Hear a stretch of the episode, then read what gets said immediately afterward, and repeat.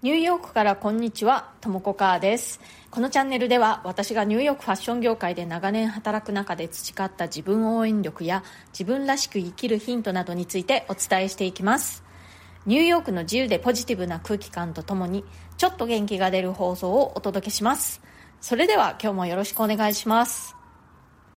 はい、新しい週の始まりですね。えー、今日は日本は敬老の日ということで、お休みの方も多いんではないでしょうかね。まあ、アメリカは普通の月曜日です。アメリカにはね、敬老の日っていうのは、あの一応あるみたいなんですけれども、もう見たいっていうくらいでね、全然有名じゃないんですよ。私も今回調べて初めて知ったっていう感じなんですけれども、9月の第2日曜日がナショナルグランペアレンツデイっていうことで、まあ、祖父母の日っていうことなんですけれども、あの全然あんまり浸透していませんね。まあ、でもね、あの、お年寄りを敬うとか、その年長者を敬うっていう、そういう気持ちはね、アメリカ人にもあるんですよ。自分のね、その実際のそのおじいちゃんおばあちゃんを大切にするっていう気持ちもあるし、あとは全然知らないこう街中で出会ったお年寄り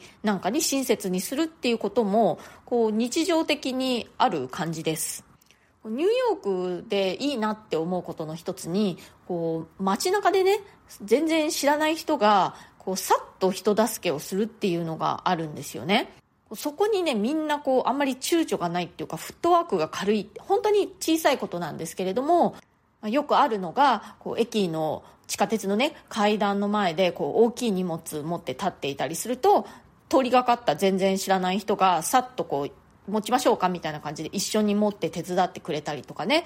ベビーカーを一人でこう、あの押しているお母さんが地下鉄の階段の前でちょっとこうあどうしようって躊躇していたらすぐそばにいる通りがかりの他人がさっとね手伝うみたいなことは本当にしょっちゅうあることででそんな感じでねお年寄りに席を譲ったりだとかこうお年寄りにあのお先にどうぞみたいな感じで言うみたいなのはね日常的によくあります。でまあお年寄りだけでなくてねレディースファーストっていうのもあるし、あとはこう、子供とかね、自分よりも弱い人にこう手を差し伸べるみたいなのはね、すごくあるなと思います。で、地下鉄にはね、特にそういう優先席みたいのはないんですけれども、まあ、みんながこう、臨機応変に席を譲って、こう子供連れの人とかね、お年寄りとか妊婦さんとかを座らせてあげるみたいなことは結構ありますね。でバスにはねあの優先席っていうのが一応あるんですけれどもあんまりみんな気にしてないっていうか普通に平均でどんどんみんな座っちゃうんですけれどもまあ、あの必要がある人が乗ってきた場合は、まあ、みんなさっと席を譲るみたいな感じです。日本に帰国した時にいつも思うのはですね地下鉄なんかで、えー、日本ってすごくこう座りたい人が多いですよねみんなもう何としてでも座りたいみたいな雰囲気だと思うんですけれどもニューヨークの地下鉄ってねなんかそこまでみんな座りたがらないみたいな感じがあるんですよねなぜか。まあ席空いてても別にあの立ってていいやみたいな感じの人が結構いるんですよね。この違いは一体何なんだろうなっていつも思うんですけれども日本の方ってなんかこう、すごく疲れてる感じがしますね。で、それで座りたいっていう感じなのかなってね。それで座っても、こう、寝ちゃったりする人も多いですしね。あともう一つはね、日本、まあ、特に東京なんかだとすごくこう、広いので、乗ってる時間が長いですよね。うん、ニューヨークってなんだかんだ言って、まあ、中心部って、日本の、まあ、東京の世田谷区ぐらいの大きさだって言われているので、うん、あの地下鉄乗るとしてもそんなに長時間乗らないんですよね。だから別にこう座らなくてもいいやっていう感じなのかなという気もします。えっと、前置きが長くなりましたが、今日の本題はですね、え決断する時の思考法ということで、私が今まで人生の中でいろいろと決断をしてきたんですけれども、その時にどんなプロセスで決断、決断してきたのかなっていうことを改めて考えてみました。それを今日はシェアしたいと思います。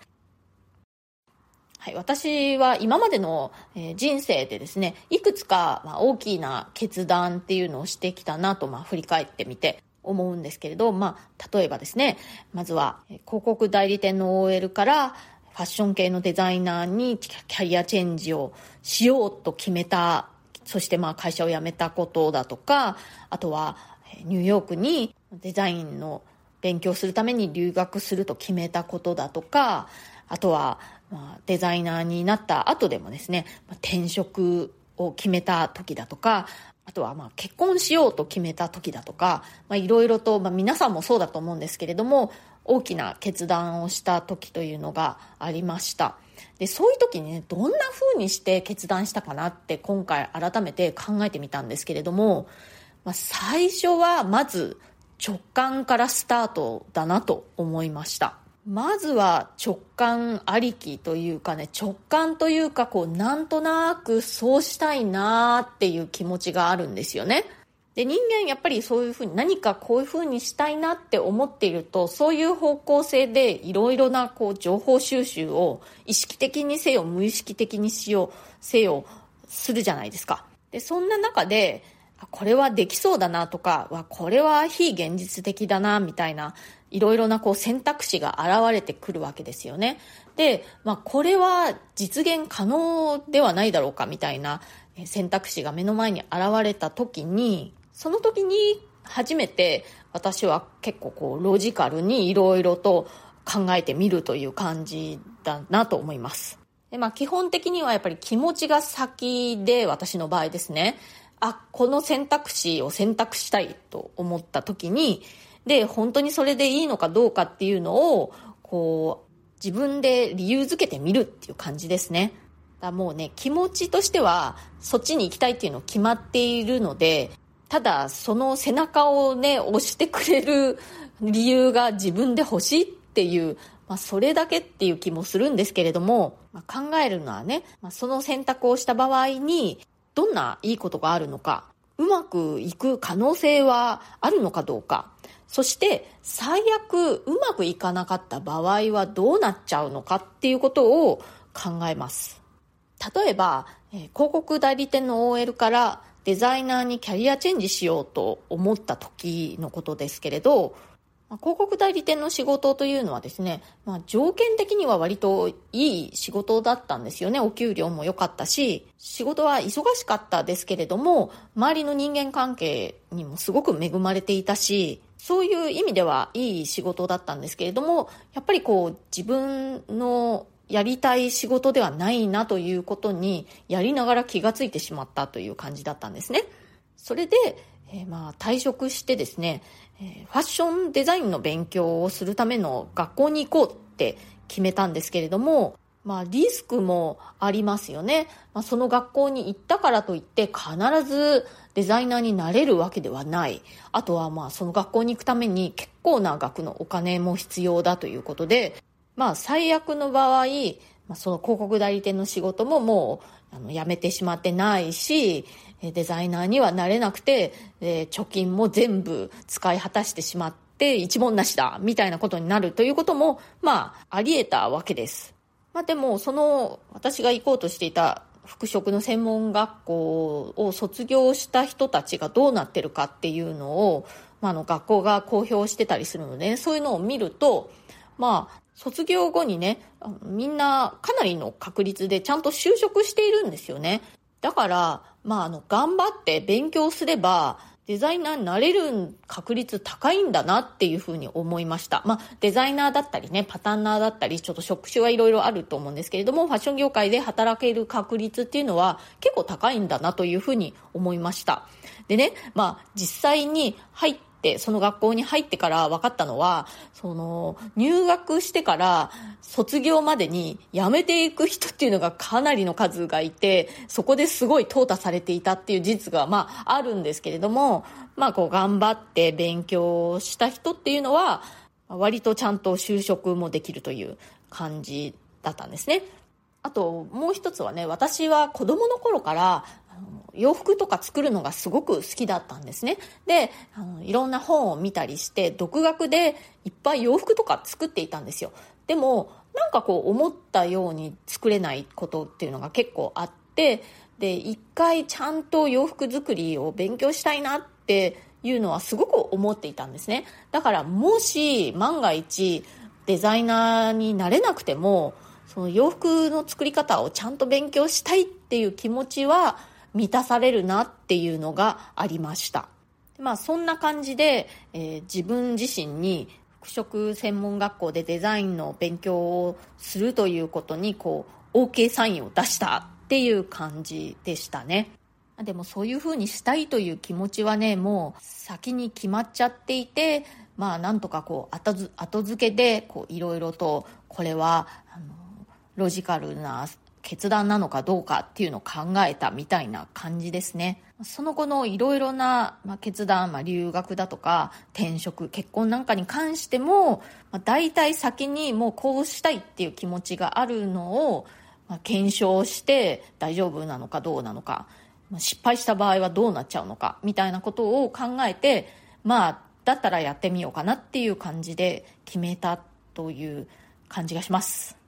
私の場合はですけれどもこう直感でねこう気持ちが乗らないものっていうのはやっぱりどうしても頑張れないんですよね、まあ、そういう方他にもいらっしゃるんじゃないかなと思うんですけれどもいくらこう頭でねこれから先はこの資格が稼げるとかこういうふうにすればこう世の中の波に乗っていけるとかいろいろ考えてもこう直感で気持ちが乗らないものってねどうしても頑張れないからあんまりね、うまくいかないんですよね。こう長続きしないとかね。まあ、私の場合は本当にまずは直感ありきで、でも私すごくね、こう慎重なところがあるので、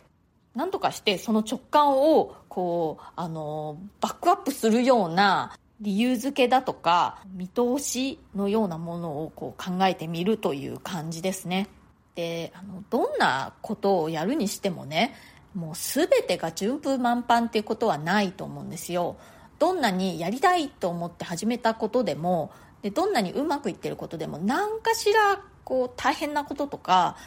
困難な局面とかって出てくると思うんですよね。でそういう時にこう自分でそうするって決めたんだっていう思いがすごく大切だと思うんですよ。まあ私の場合はそうでこう自分でねそうするって決めたんだから頑張ろうって思ったりだとか、まあ、あとはねその結局方向転換をしたりやめるって決めるにしても自分で決めたことなんだから自分でやめるんだっていうかね自分でやめていいのだっていうふうに思えるっていうことがすごく私にとっては大事だなと思っています。はい、えー、今日は決断する時の思考法というハッシュタグでお話ししました。ちなみにね、この決断するっていうのを英語だと、まあ、decide って言いますけれども、他の言い方としては、make up my mind, make up my mind ですね。という言い方もあります。まあ、この my の部分は、まあ、自分が決断するときは my mind だし、なんか he made up his mind とかだと、まあ、彼は決断したみたいな感じになります。メイクアップ your mind っていうのこう決断しなさいよもう決めなさいよみたいな感じです。日常でねすごくよく使う表現なので覚えておくと便利かもしれません、